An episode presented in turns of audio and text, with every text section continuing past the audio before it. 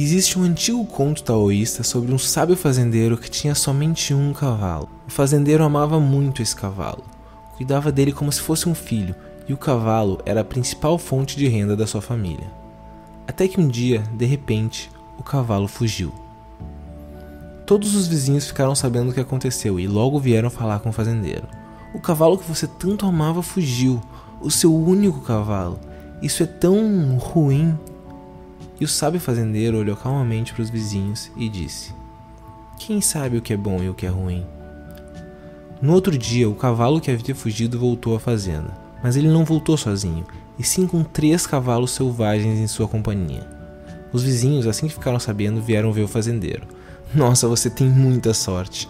Ontem você não tinha nenhum cavalo e agora você tem quatro. Isso é muito, muito bom.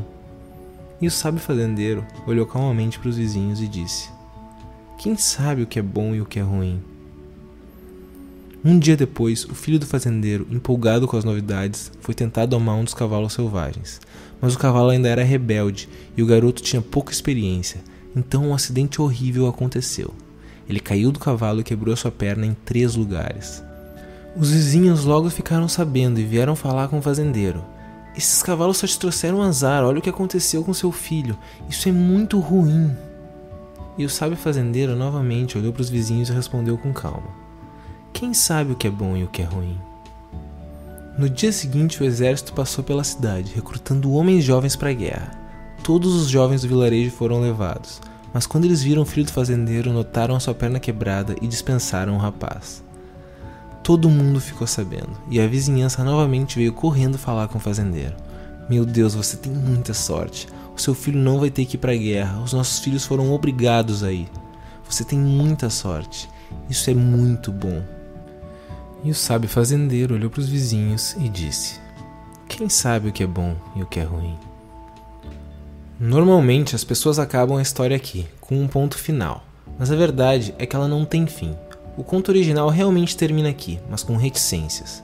A moral da história não é que o fazendeiro se deu bem no final porque o seu filho não foi para a guerra, mas sim que bom e ruim são só percepções da realidade. As coisas simplesmente são. O que as torna boas ou ruins é a forma como enxergamos. Analisar o mundo por essa ótica é uma filosofia de vida.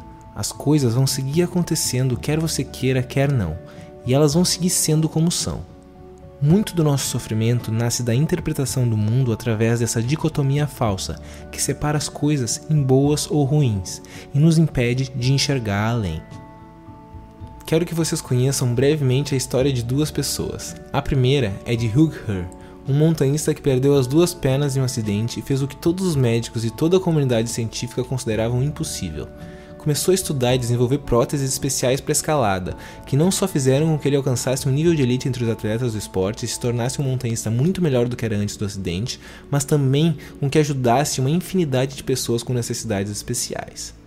E a segunda história é a de Viktor Frankl, que sobreviveu aos campos de concentração da Alemanha nazista e escreveu um dos livros mais impactantes da história da humanidade, O Homem em Busca de um Sentido, um livro que deu origem à logoterapia, um movimento psicológico considerado o mais importante dos nossos tempos, com o potencial de aprimorar e salvar milhões de vidas, além de nos ajudar a entender como podemos funcionar e encontrar forças diante das adversidades e do sofrimento.